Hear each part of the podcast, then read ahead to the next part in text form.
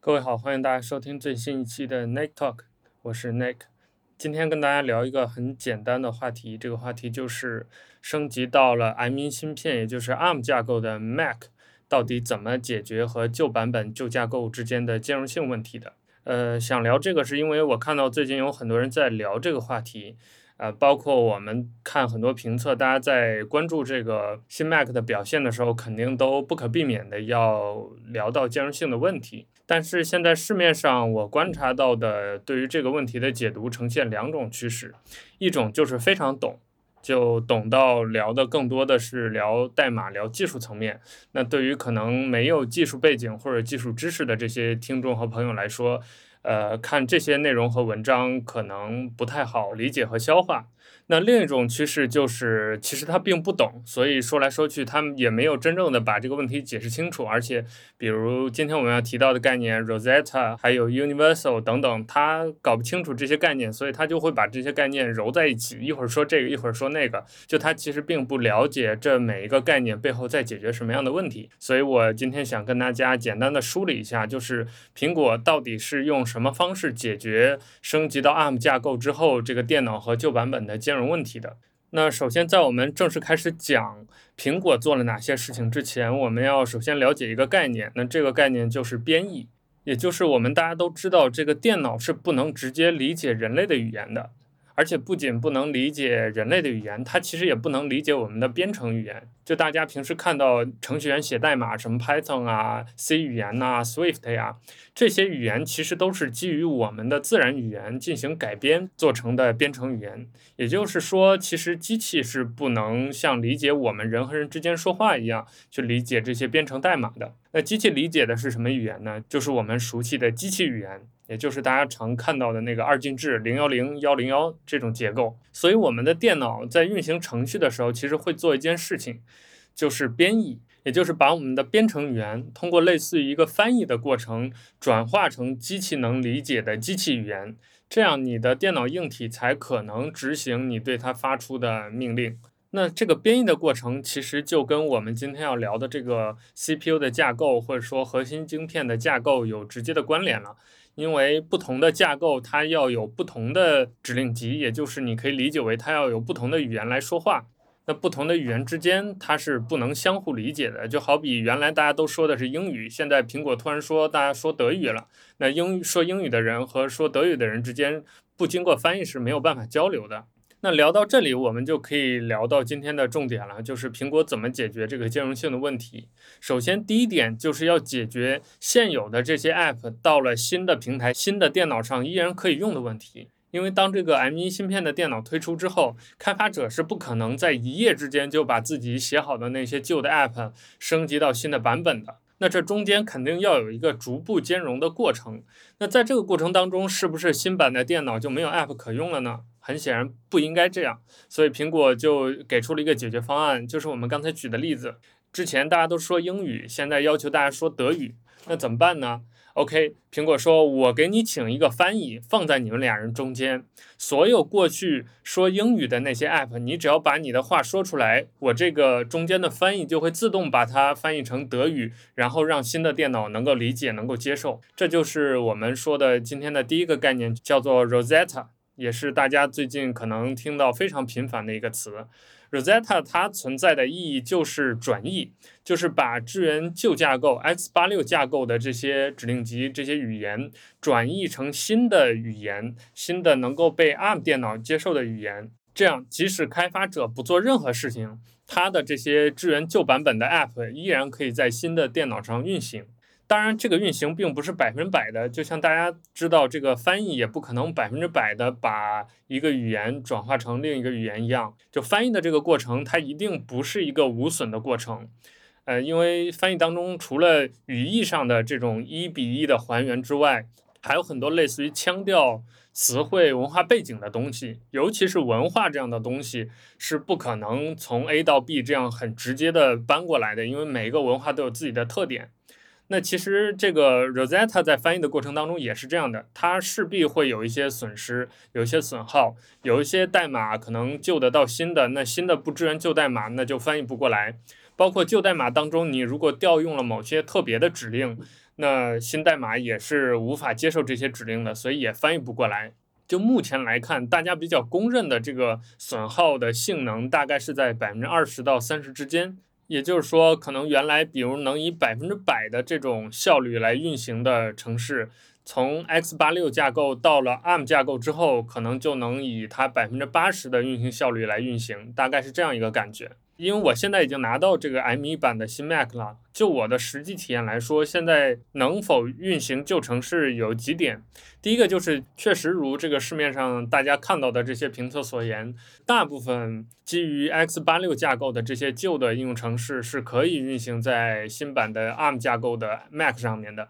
而且只要这个 app 能够打开，就基本上没有什么运行上的问题。在第一次打开的时候，系统会提示让你下载 Rosetta。那其实这个过程非常快，然后你就可以像原来一样打开任何 x86 架构的应用程式了。但还有一些不兼容的情况，一种是确实我遇到一些旧的应用程式会有比较奇怪的状况，就打开之后闪退，或者呃，我见过最夸张的就是飞书在新的 Mac 上无限循环，就是它那个应用程式会打开唤醒，然后跳出来，跳出来之后自己把自己杀死，然后关闭，关闭之后它又重启又跳出来，这个循环往复，除了按下电源键强行关机以外，没有任何解决办法。这是一种，还有一种是开发者本人觉得我这个应用程式在新的架构上以这种转译的方式运行可能效率不够高，所以我人为的禁止你在新的平台上。运行这些程序，就是你打开之后，它会给你弹一个框，说希望你再等一等。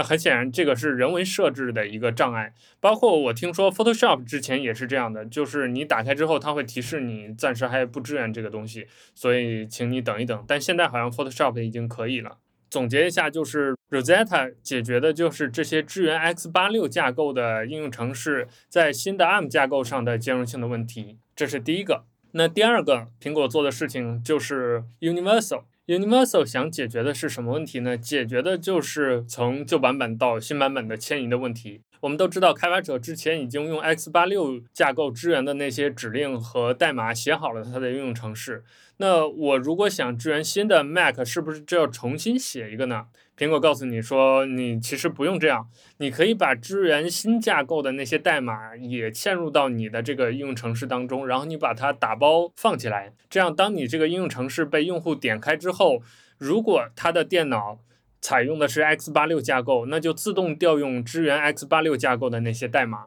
反过来就是，如果他的电脑是用的 ARM 架构，那就自动调用那些支援 ARM 架构的代码。换言之，不管用户用的是新电脑还是老电脑，他打开同一个 App 都是原生支援原生的代码的这个应用程式，所以就在任何平台上都不存在兼容性的问题。还拿我们刚才举的那个语言和翻译的例子，那就是现在苹果要求说英文的人都说德语了。那开发者需要做的事情就是教给自己原来那些说英语的 app，你再会一门德语。所以当对面跟你说英语，你就跟他说英语；当对面跟你说德语，你就跟他说德语。不管说英语还是德语，你都是 native speaker，所以这些已经做好了这个兼容性适配，就是把新代码和旧代码都放在一起的这些 app，就叫 universal app。最近也越来越多的这种 universal app 出现了，而且其实这个出现的速度比我预想的要快很多。包括 Adobe 这样的公司，居然已经在第一时间就 Photoshop beta 版已经是一个 universal app 了。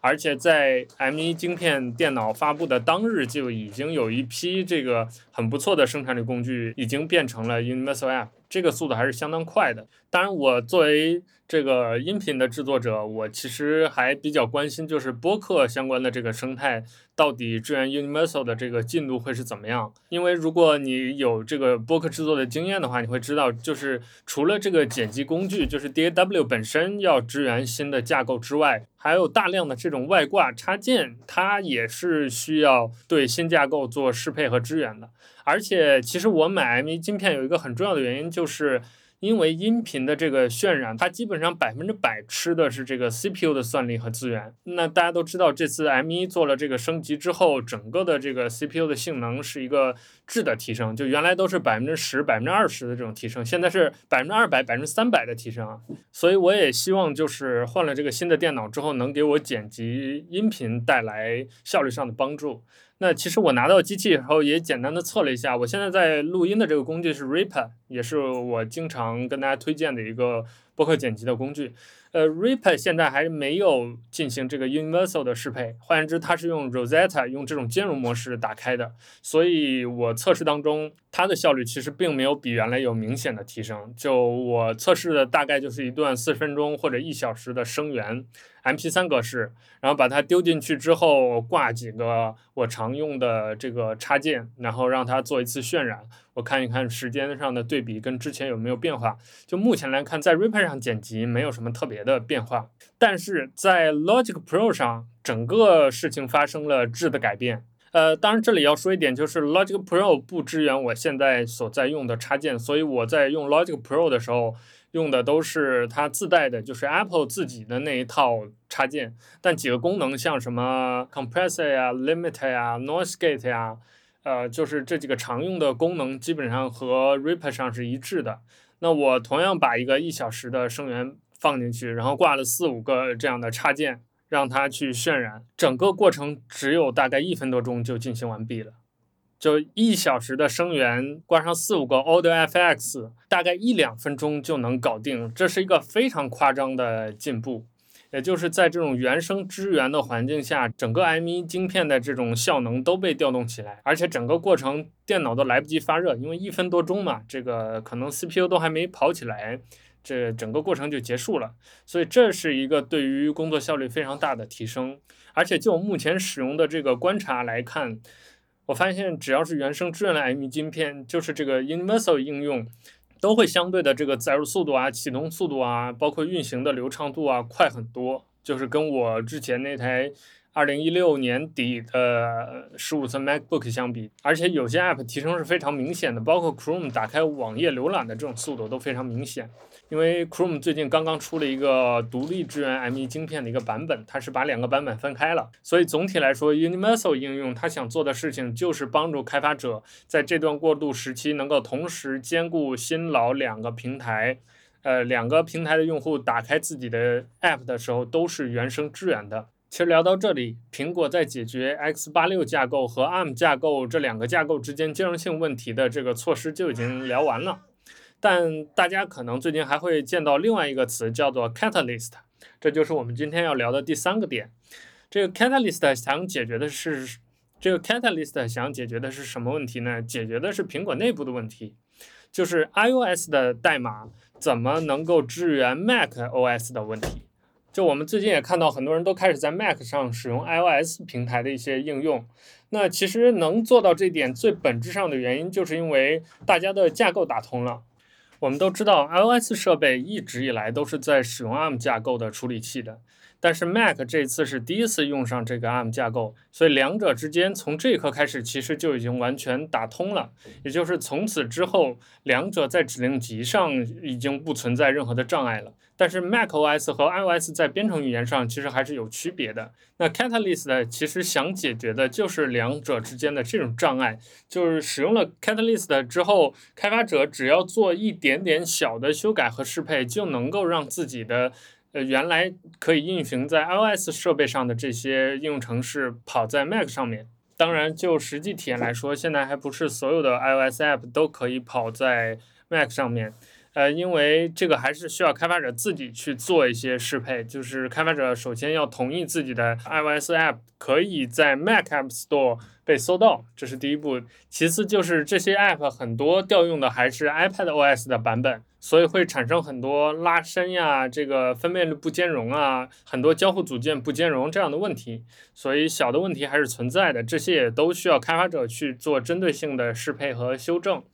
但总体来说，使用 Catalyst 之后，开发者是可以围绕 Mac 来写自己的 iOS 应用程式的。这是一个非常有意思的点，就是你的应用交互的布局和打开之后的状态，你是可以设定的。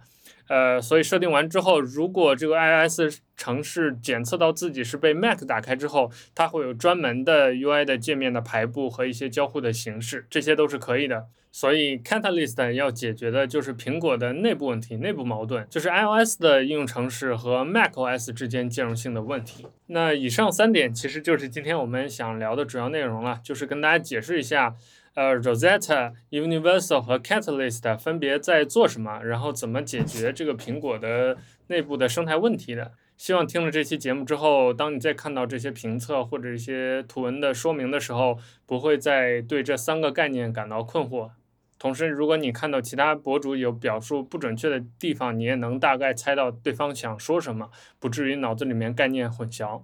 好，感谢大家收听这期 Nick Talk。录制这期节目其实一点也不容易，我现在是直接用 Mac 的这个新的阵列麦克风录的，呃，可以听到一点点的回音，原因是我手边的 USB 麦克风不兼容新的设备，所以我也只好刚好测试一下新的 MacBook 的录音能力到底怎么样。呃，再一次感谢大家收听，下期见。